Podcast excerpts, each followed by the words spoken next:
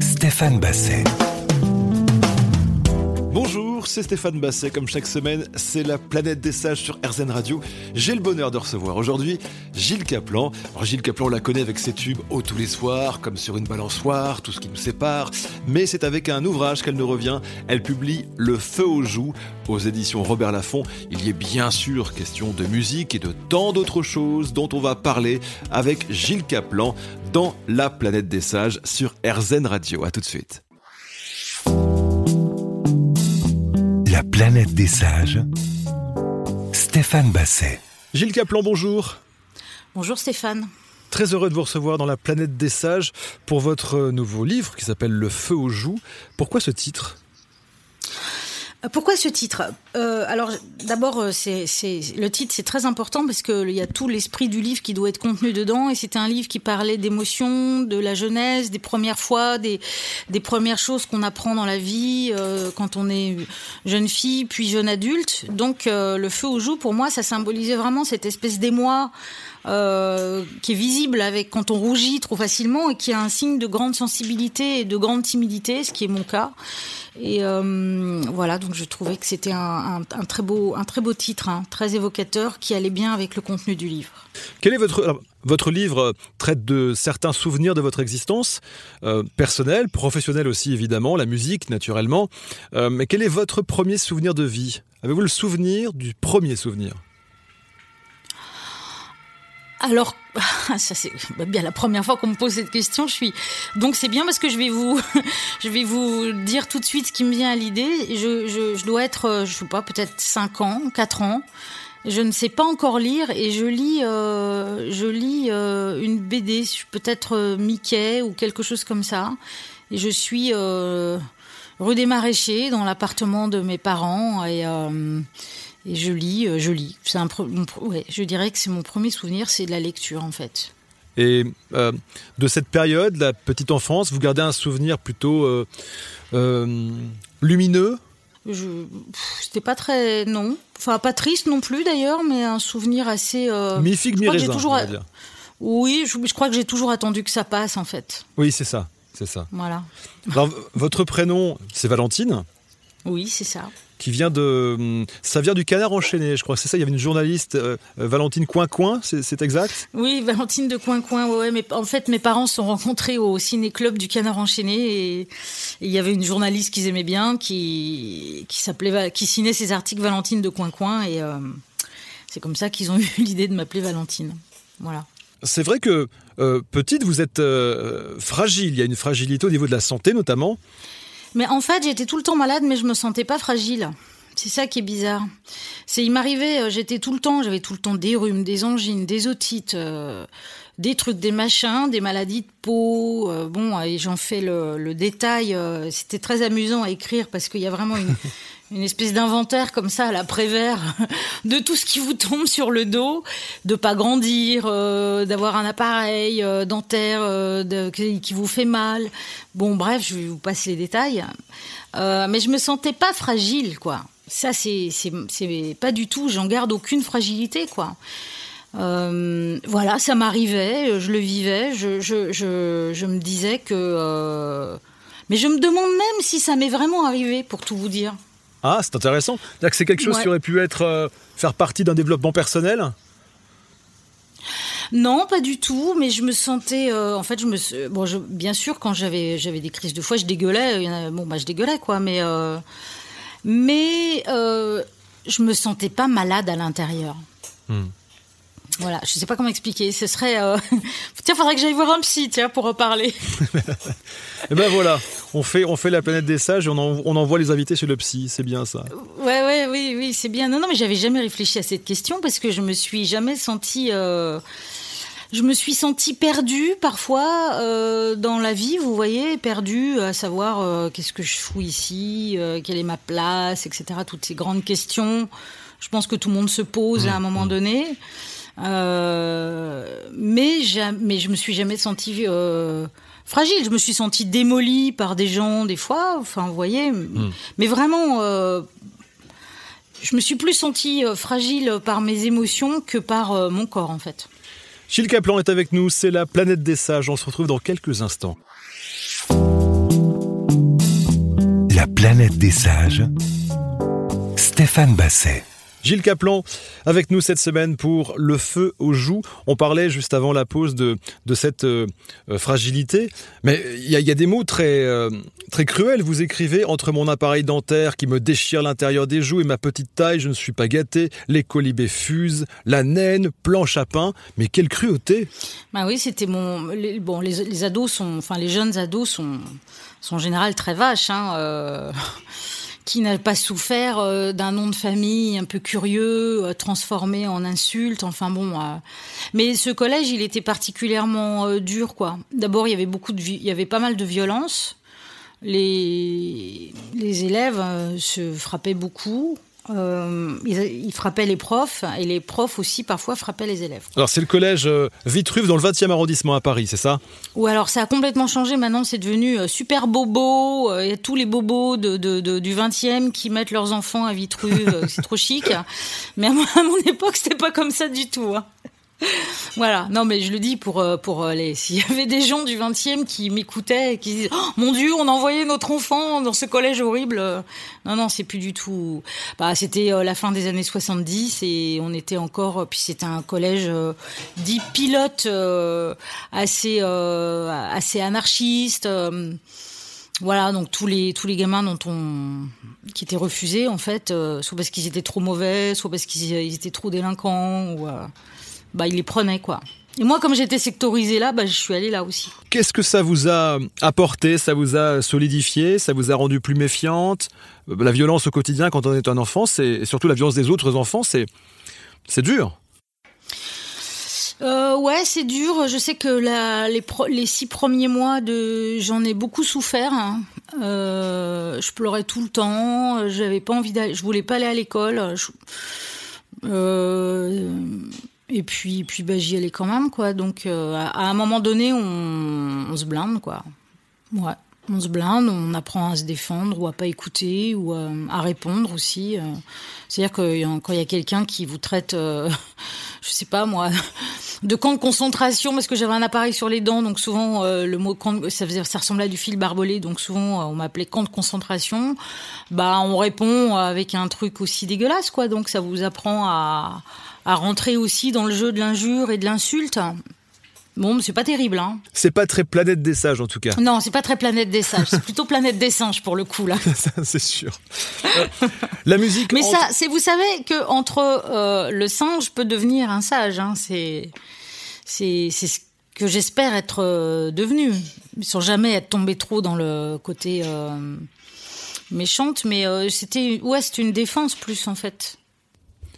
Et la, musique arrive assez tôt dans votre vie, c'est votre papa qui a une guitare. C'est mmh. c'est comme ça que ça commence?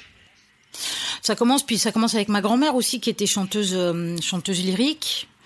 Donc il euh, y avait euh, le, le, y avait son piano, un gavo qui était chez elle. Elle, elle en jouait très bien. Elle avait commencé à être prof de piano, prof de chant.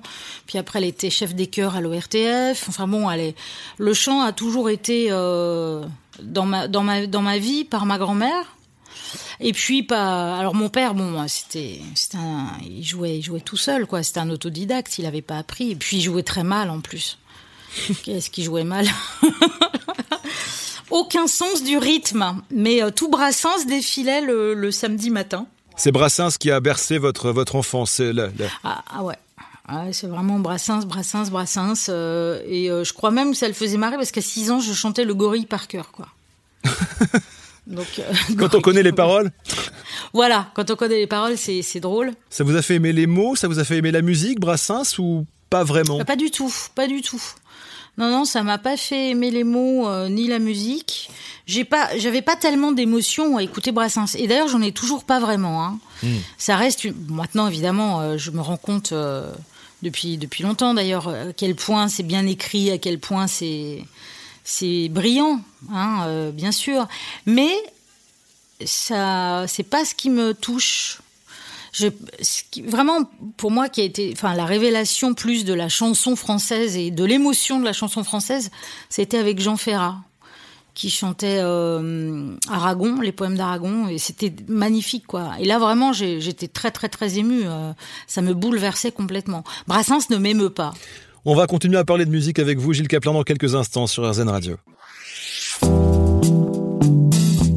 La planète des sages, Stéphane Basset. Gilles Kaplan, alors en lisant Le feu aux joues, je suis tombé sur un épisode, malheur, traumatisant. J'ai vécu à peu près la même chose, pour vous dire la vérité. C'est l'épisode de Harpajon, le lapin. Oh, bah oui. Vous avez vécu ça vous aussi? Ah bah moi, on m'a mangé une oie qui était mon amie, donc je suis devenu végétarien depuis, euh, depuis ce, moment-là, oui.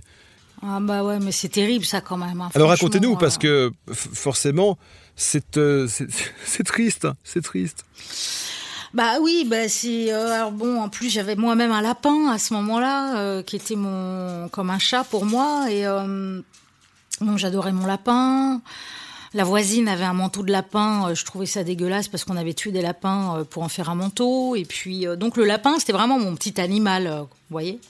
Et puis ma ma grand-mère, pas la chanteuse mais l'autre, hein, avait des lapins dans un clapier et, un jour bah, c'est un, déjeuner du dimanche, quoi. Et, euh, et je mange, voilà. Et euh, elle m'annonce que c'est le, bah, c'est le petit lapin, euh, que, parce qu'il y avait un lapin dans le clapier que j'adorais, que je prenais dans mes bras, tout ça. Et en fait, elle m'a fait bouffer le lapin, quoi. Alors non seulement à l'école, il y a une forme de cruauté parce que les enfants entre eux sont assez cruels, et quand à la maison en plus vous avez ce genre de moment, il y, y, a eu de l'amour quand même. quand même. Bah oui, non mais alors, euh, bien sûr. Mais ça, c'était ma grand-mère euh, paternelle et je la voyais quand même jamais. Hein. Je la voyais, euh, je la voyais, je la voyais très peu. je, je... Puis après, ma mère a pu voulu y aller. Donc, c'est pas du tout des gens qui étaient dans mon dans mon cercle. Hein. Il y a des défaites quand on est enfant, par exemple, manger le lapin qu'on aime, ça fait partie de la colonne des fêtes. Il y a des victoires aussi. Vous devenez championne de crawl? Ah oui, ça c'était trop bien. Ça, je je, je, ouais, j'allais, je réglais vraiment mes comptes dans la piscine, quoi. Comme ça. je pouvais pas me battre parce que j'étais vraiment euh, minus. Bah, j'étais devenue hyper bonne en natation et je les battais tous à plat de couture, quoi. Donc euh, c'était vraiment euh, la revanche de la petite nana, la petite puce qui bah, qui bat la natation tous les tous les gros connards quoi. J'étais bien contente. Ça aurait pu être de la boxe, ça aurait pu être en tout cas il fallait que vous gagniez quelque part et que vous vous pas venger, c'est pas joli, mais en tout cas que justice soit faite, enfin qu'il y ait une espèce de... Ah ouais, ouais, c'est ça, justice soit faite. Non, mais la, la natation, c'est bien, c'est plus chic que, que, la boxe. Il y a un côté euh, plus de vitesse, euh, d'adresse. Bon, la, la, boxe aussi, hein, mais j'avais pas envie de me battre en fait. Moi, j'aime pas me battre en fait. Je préfère euh, gagner avec avec classe et silence. Vous allez découvrir l'Angleterre et ça, c'est peut-être le premier choc pour vous qui va vous emmener vers, votre futur métier? Euh, Non, je dirais pas que c'est ça qui m'emmène vers mon métier. Ce qui, c'est, la révélation de la de David Bowie, puis de la de cette d'une musique. Euh, bon, la musique élaborée, je l'avais déjà avec les, les, Beach Boys que j'adorais, mais euh, Bowie, ça marque vraiment un tournant, quoi. Il y avait, euh, j'étais vraiment fascinée, émue. Euh, je connaissais absolument tous ses albums par cœur, hein. mais même des euh, la plus obscure chanson, quoi, parce qu'il a fait beaucoup d'albums. Hein. Et euh, vraiment, j'étais, j'étais, j'étais fascinée. J'adorais, mais ça me faisait quelque chose, une grande, gros, grande, haute émotion, quoi. Ces disques, ça me, ça me, ça me donnait des frissons, quoi. Poster au mur de Bowie? Non, pas de poster. Non, non, je ne pas trop poster, moi. Non, non. Donc, non, pas de poster, mais, mais, euh, mais tous les disques connus euh, par cœur, écoutés des millions de fois. Euh. Pourquoi Bowie Pourquoi lui? Qu'est-ce qui a fait que c'est lui et pas un autre qui vous a amené vers la musique? Mais je sais pas, c'est comme tomber amoureux. Pourquoi tomber amoureux d'une personne plutôt que d'une autre? Ça, c'est reste très, très alchimique, très mystérieux aussi. On ne peut pas répondre à cette question. Et d'ailleurs, il faut pas essayer de répondre à cette question. C'est comme ça. Quand la, cette espèce d'amour musical euh, vous envahit, euh, faut le prendre et puis, puis se rouler dedans. Hein. Oui, la musique, c'est une émotion. On cherche pas à la, à, la décrypter. Il faut la ressentir. Il y a que ça qui compte en fait. Ouais, et euh, j'ai même envie de dire, vu que maintenant euh, j'en fais, c'est mon métier depuis tant d'années, je veux surtout pas l'intellectualiser, quoi. Je veux vraiment que ça reste euh, une émotion. C'est le ventre qui parle, en fait. Et il vous arrive encore de pleurer aujourd'hui en écoutant une chanson? Est-ce que c'est encore possible? Euh, beaucoup moins, beaucoup moins facilement. Maintenant, j'ai le cuir tanné, donc je suis, je suis moins, hélas. mais euh, non, je peux être encore très, très bouleversée, vraiment, oui, oui, par des, par des morceaux. Le, le dernier album qui m'a fait comme ça euh, une grande émotion, c'était l'album Love and Hate de Michael Kiwanuka que j'ai adoré. Alors, je pleure pas, mais euh, mais j'adore, quoi. J'ai l'impression de vivre et de vibrer. Ne, pleurez pas, Gilles Caplan. Non. On se retrouve, on va beaucoup parler de musique dans un instant sur RZN Radio avec vous. À tout de suite. La planète des sages. Stéphane Basset. Gilles Caplan, cette semaine, dans La planète des sages, pour parler de son livre, Le feu aux joues.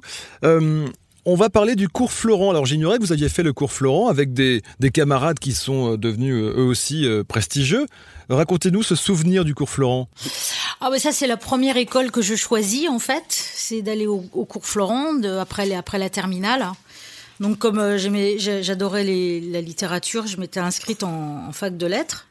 Et puis ce que je voulais c'était faire du théâtre quoi. Donc cours Florent et la révélation de ce que peut être euh, en fait euh, la, vie, euh, la future vie d'artiste, apprendre des, pièces, répéter. jouer, s'abandonner, ça reste vraiment des, premières, les premiers choix quoi. Hmm. c'est marrant d'ailleurs. On dit, on dit jouer, c'est c'est tout sauf un hasard. On joue pour vous, c'était peut-être la première fois que vous jouiez vraiment dans votre vie, que vous vous amusiez en fait. Hmm, peut-être bien. Oh là là, mais euh, vous, êtes psy ou quoi? Non, non, mais enfin, quand je réfléchis, je me dis, tiens, c'est marrant, on dit on joue. On joue. On joue de la musique, on joue. C'est, ça tient du jeu, ça, tient de.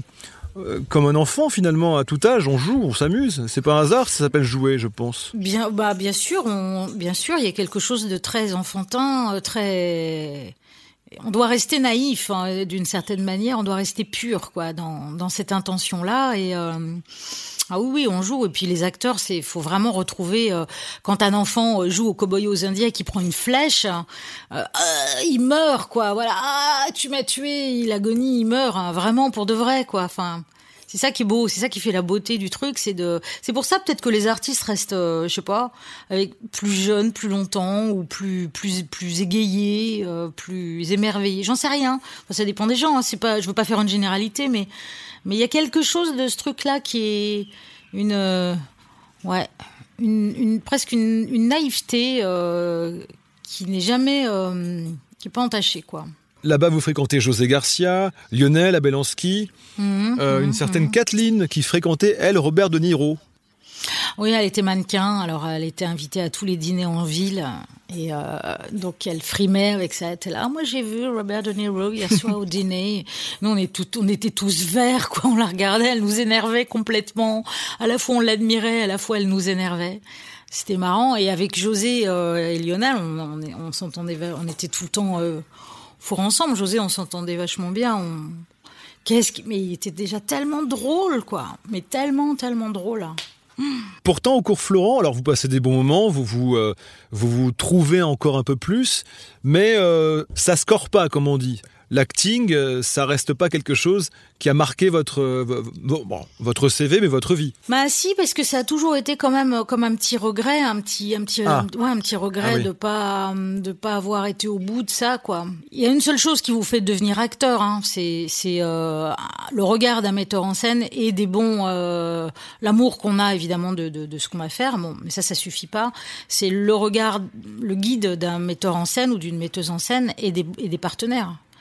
C'est vraiment ça pour moi le secret. Et puis le, nécessaire lâcher prise et abandon. Euh, euh, voilà, la petite, euh, le petit sucre glace du talent, quoi. Vous voyez qui est aussi voilà le charisme, la personnalité, une voix spéciale qu'on maîtrise pas en fait, des choses qu'on maîtrise pas du tout.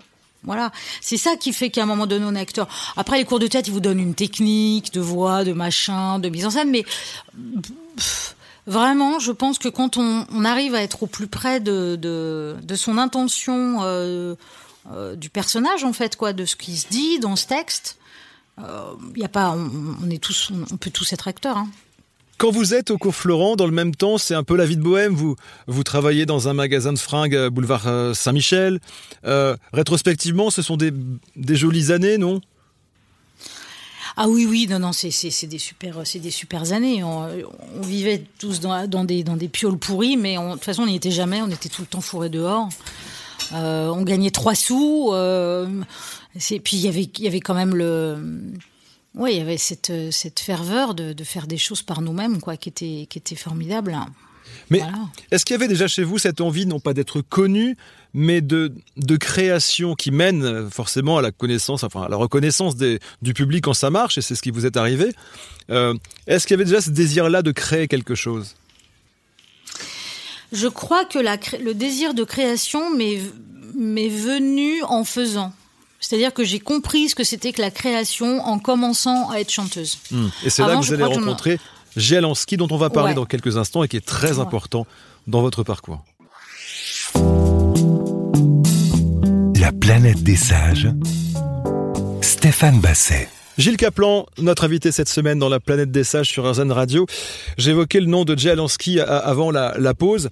Alors, Présentez-nous, pour ceux qui ne le connaissent pas, Jalansky, à quel moment et pourquoi il rentre dans votre vie? Alors, Jalansky, c'est, euh, il est auteur, compositeur, euh, producteur, euh, et je le rencontre. Il a écrit Banana Split, il a écrit des chansons pour Alain Chamfort, pour pour Julien Clerc, bref. Et je le rencontre parce qu'il produit le premier single des Innocents.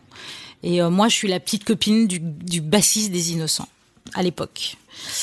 Et euh, les innocents, je resitue Jody, l'autre Finistère. Euh. Ah, oh, il est un estuaire, un long fleuve de soupirs où l'on mêle nos mystères. Énorme Ça, c'est les innocents. Énorme groupe. Énorme groupe, voilà. Mais évidemment, moi, quand je les rencontre, je suis en, je crois que je suis en terminale. Je ne, personne ne sait, personne ne peut même se douter de ce qui va se passer, du tsunami qui va débarquer dans nos, dans nos existences, bien sûr. Donc déjà, la musique là prend un peu plus de place parce qu'il y a le, le, bassiste des Innocents, il y a Jay Alansky qui, qui, qui, est autour de vous, et vous allez finir par, euh, bah, par rentrer dans un studio finalement. Ouais, alors en fait, c'est par les innocents que je rentre en studio, que je rentre avec eux euh, dans le studio, mais pas pour moi. C'est-à-dire que je vais les voir pendant qu'ils enregistrent, et, euh, et c'est là que je rencontre Jay en fait. Et, euh, et Jay, je sais pas ce qu'il se dit. Il se dit, euh, ah, elle est marrante cette fille. Euh. À l'époque, j'étais, j'adorais Georges Bataille. Je lisais Georges Bataille tout le temps. Donc j'étais là, histoire de l'œil, Madame Edwarda, formidable et tout. Enfin, je faisais ma ma grande intello, ce que je suis pas du tout en réalité. Et, euh, et puis je faisais le cours Florent, et puis, euh, puis j'étais, j'étais, j'étais plutôt mignonne. Donc tout ça a créé une espèce de petit personnage euh, un peu insolite sans doute quoi. Voilà, euh, un peu punk, un peu un peu littéraire, un peu frondeur comme ça. Et il me propose, euh, il me demande si j'ai pas envie de de chanter parce que euh, voilà parce qu'il cherchait, enfin il cherchait, il cherchait pas d'ailleurs. Il s'est dit tiens cette fille elle a bah, elle a, un truc, quoi. C'est quand même génial, les rencontres et le destin, parce que, enfin, le destin ou pas d'ailleurs, mais c'est un désir qui part de, d'un, ressenti de sa part. Il y a pas, il vous a pas entendu chanter. Il se dit bon, toi, euh, toi, tu vas chanter. T'es faite pour ça, quoi. Mais il me dit même pas ça. Il me dit euh, t'as, pas envie de chanter parce que on pourrait essayer quelque, on pourrait essayer si, si tu veux.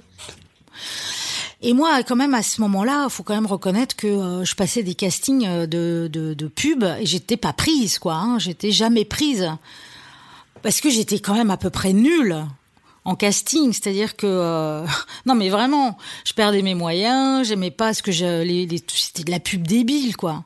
Donc c'est compliqué d'être bon quand on a 20 ans, qu'on n'est pas du tout professionnel et qu'on vous dit vous allez faire une pub pour de la lessive. On se dit mais putain, mais c'est pas ça que je veux faire de ma vie. Je veux pas faire une pub pour la lessive. Donc euh, donc ça marche pas du tout en fait cette affaire quoi.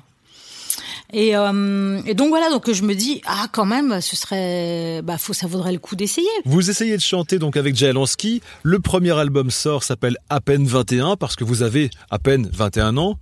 Le, le succès arrive assez rapidement. Le premier tube de mémoire, c'est Oh tous les soirs. C'est cela même. Euh, et là, le succès est au rendez-vous. En tout cas, vous devenez connu. Oui, alors c'est un succès, oui, c'est un succès, euh, c'est un succès euh, parce que je passe beaucoup à la radio et et je passe un peu à la télé, quoi. Vous voyez, c'est pas non plus euh, c'est un succès euh, médiatique, quoi, oh, de ça, circonstance. ça passait, ouais, ça passait beaucoup. Vous racontez d'ailleurs qu'il y a Robert, j'imagine que c'est Robert Toutan, oui. qui était l'attaché de presse de de, de, de, votre maison de disques, et qui au même moment sortait l'album de Jackson, disait si vous voulez du matos sur Jackson, vous prenez ma, ma, ma, ma, petite chanteuse, ma nouvelle chanteuse, Gilles Caplan. Donc c'est pour ça que vous avez la chance d'avoir beaucoup de, de, de, visibilité. Ouais, c'est ça, voilà. Donc on se retrouvait des fois dans des trucs complètement euh, bizarres, quoi. quand je me retrouve euh, à chanter devant euh, Stefano et Caroline Casiraghi à, à Monaco, euh, je me dis mais qu'est-ce que je fous là, quoi? Mais c'était drôle en même temps. C'était drôle parce que c'est des situations. Moi, j'adore être on me dit voilà, euh, tiens, si tu venais là, oui, d'accord. Tiens, tiens, si on faisait ça, oui, d'accord. Je suis toujours, toujours j'aime l'expérience en fait. Enfin, ça dépend pourquoi, mais mais mais mais non, mais je suis, je suis quand même une, bonne nature, quoi. Puis j'adore le côté expérimental. Voilà. La musique est une expérience, une belle expérience.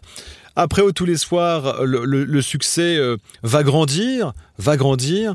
Et pour arriver en 92 aux Victoires de la musique, vous remportez le trophée de meilleur espoir féminin. On va parler du succès dans quelques instants avec vous, Gilles Caplan. La planète des sages. Stéphane Basset. Gilles Caplan est avec nous dans la planète des sages. Alors, 92, c'est la victoire de la musique. Puis derrière, ça va dérouler. Il y a, un très joli passage dans votre, dans votre ouvrage. Vous, parlez de cette espèce d'état de grâce. Vous dites. Euh, J'en pleure parfois la mélancolie de ce qui ne sera plus, la préscience d'un bonheur fatalement perdu du temps qui va changer. Alors que vous êtes en pleine lumière et qu'il fait beau, vous pensez déjà aux nuages qui arrivent au loin? Ouais, alors là, c'est euh, avant, la, avant, le, avant la victoire de la musique, avant tout ça, je suis sur, en train de faire mon deuxième album. Et puis, euh, et puis ouais, c'est une espèce d'instant parfait dans, dans l'existence. Ouais, euh, tout est en place, comme on dit maintenant, les planètes sont alignées. Je déteste cette expression. Euh, euh, voilà, donc tout va bien, mais en même temps, quand on, je sens la fragilité du bonheur, quoi. Vous voyez, le fragile, le, le, je sens le côté euh, vraiment euh, très euh, éphémère de cette espèce d'équilibre qui, eh ben, qui, qui, qui durera pas, quoi. Enfin, pour moi, qui durera pas. Et j'avais pas tort, j'avais pas tort. Puis après, j'ai une nature aussi un peu euh, splinique, hein, voilà. regardez un peu mon répertoire. Je n'ai, il n'y a pas une seule chanson heureuse. Bah, en fait, tout ce qui nous sépare, elle est très joyeuse, mais quand on écoute, c'est pas gay. Oui, enfin, écoutez le texte, c'est ça à se tuer, quoi, quand même. Euh, Nathalie Wood aussi, qui est pas qui est pas de la plus grande gaieté. Bah, Nathalie Wood, c'est l'envie de se foutre par la fenêtre. Euh, bon, tout ce qui nous sépare, c'est la, la, rupture euh, horrible. Il n'y avait pas comme sur une balançoire aussi, qui était plutôt gay, non? Comme sur une balançoire? Ouais, enfin là, cela, ce je retourne dans mon monde à moi, dans ce monde où je retourne. Ah aimer n'existe pas. Autant pour moi. Bon, comment vous dire? mais le succès est là, vous êtes, euh, vous êtes une, une chanteuse installée, mais vous sentez que peut-être euh, des jours euh, moins heureux vont, vont, vont, arriver, mais ils finissent fatalement par arriver, c'est la vie, c'est comme ça.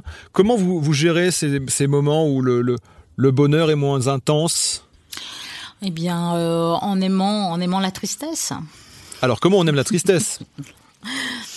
Je sais pas, en trouvant, en trouvant quand même une, une, une forme de de ouais de, de création là-dedans, de se dire que euh, il va falloir en faire quelque chose de cette tristesse, et puis en se disant que bah si le bonheur est éphémère, la tristesse aussi. En fait, le bonheur, c'est pas tellement le bonheur qui est qui est intéressant, c'est la joie. C'est euh, la joie et on peut être on peut avoir de la joie même en étant très triste voilà.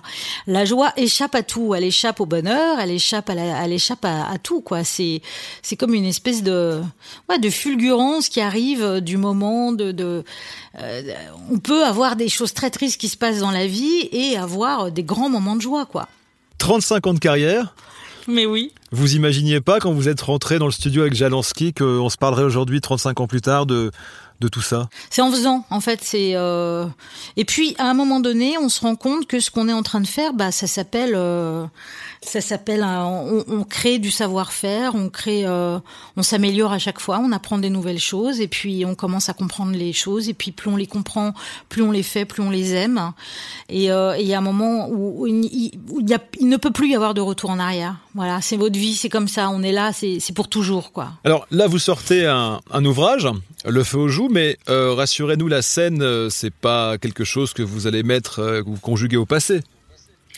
Non, non, non, pas du tout. Non, non. Là, ce, livre, c'est, j'ai eu la, c'est mon, mon éditrice qui m'a, qui m'a, qui m'a donné l'idée de le faire, qui m'a, qui a eu l'idée, enfin, qui a eu cette idée géniale d'ailleurs, euh, qui m'a dit, mais tu voudrais pas écrire sur euh, les albums qui ont marqué ta vie et, euh, et c'était, c'était une super idée, quoi, parce que. En fait, parler de la je parle pas tellement même de la mienne. Hein. Il y a très peu, très peu de choses dessus. C'est vrai. Euh, c'est pas du tout l'idée. L'idée, c'était vraiment de de décrire comment euh, comment la vie se fait, comment comment les hasards de la vie vous créent. Euh, quand on part d'un endroit, qu'on est une petite fille euh, pas grosse, pas grande, qui a pas d'appétit, qui est tout le temps malade, dans une petite maison avec un père imprimeur. Comment, ben, par sa passion, en fait, par l'amour de la musique des autres, finalement, on arrive à, à se, à se faufiler là-dedans, quoi. Et comment on devient comment on devient, comment on, épouse une vie qu'on a envie d'avoir. Quoi. C'était plus ça. Voilà. Gilles Caplan est avec nous cette semaine dans la planète des sages. À tout de suite. La planète des sages. Stéphane Basset. Gilles Caplan, dernière partie de la planète des sages. Alors, euh, on a coutume dans cette émission de finir par ce que j'appelle les questions sages. J'ai imaginé 200 questions, je ne vais pas toutes vous les poser. Alors, la, première, un numéro entre 1 et 200 euh, Numéro 1, 60, 75, c'est le département parisien. Le plus beau jour de votre vie Oh mais non, non, non, non, non, c'est pas possible. Non, non, je change tout de suite. Impossible. Il n'y a pas de plus beau jour. Non, mais on peut y répondre sans y répondre. C'est-à-dire qu'il n'y a pas de plus beau jour. Il y a, il y a des moments euh, qui, qui, qui frôlent. On parlait tout à l'heure de cet instant presque parfait où on a l'impression que les planètes sont alignées. Euh, mais ça, ça c'est dur à aller chercher. C'est pas le plus beau jour de notre vie, mais euh, on, aime bien ce genre de moments. Oui, alors il y a des moments dans la vie où on est on est particulièrement euh, heureux. Je me souviens d'une époque où euh, j'habitais euh, j'habitais avec quelqu'un dans le rue Rambuteau, un arrondissement que j'adorais. je sortais de chez moi, je voyais Notre-Dame, j'étais ébloui quoi. C'était vraiment le, rêve que j'avais quand j'étais gamine de sortir du 20e arrondissement. Et, euh, et puis voilà, je vivais avec quelqu'un dont j'étais très très très amoureuse. J'avais euh, mon, un beau un beau chien euh, que j'aimais beaucoup, mon fils que bah, évidemment j'adorais. donc tout et puis voilà, tout était tout était bien. J'étais j'avais retrouvé Jay, je refaisais un album avec lui, c'était en 2007. Ouais, ça c'est des moments vraiment particulièrement heureux de l'existence. Qu'on cherche à reproduire, mais il n'y a pas de. Enfin, si, il y a peut-être, il y a pas de recette, mais en tout cas, il y a des clés. Euh, il y a des, ouais, il y a des clés, euh, sachant qu'aujourd'hui, euh, bah, Jay ne fait plus de, de nouveau plus de disques euh, avec moi.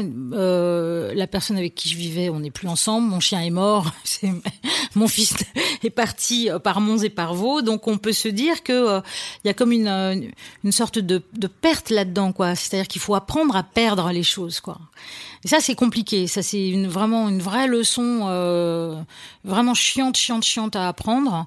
Et puis, après, il y a quelque chose d'autre qui revient, quoi.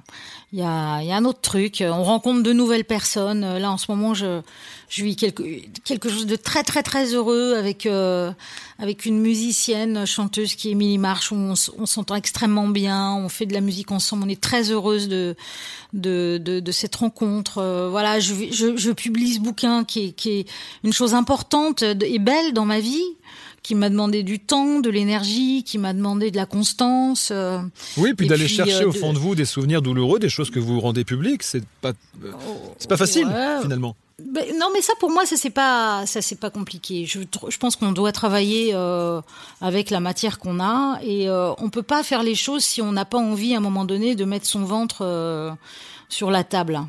Voilà. Après, on, on, dit que c'est son ventre ou on fait croire que c'est le ventre de quelqu'un d'autre. Hein, on se démerde, mais je pense pas que euh, on puisse euh, s'échapper de, de, ça, quoi.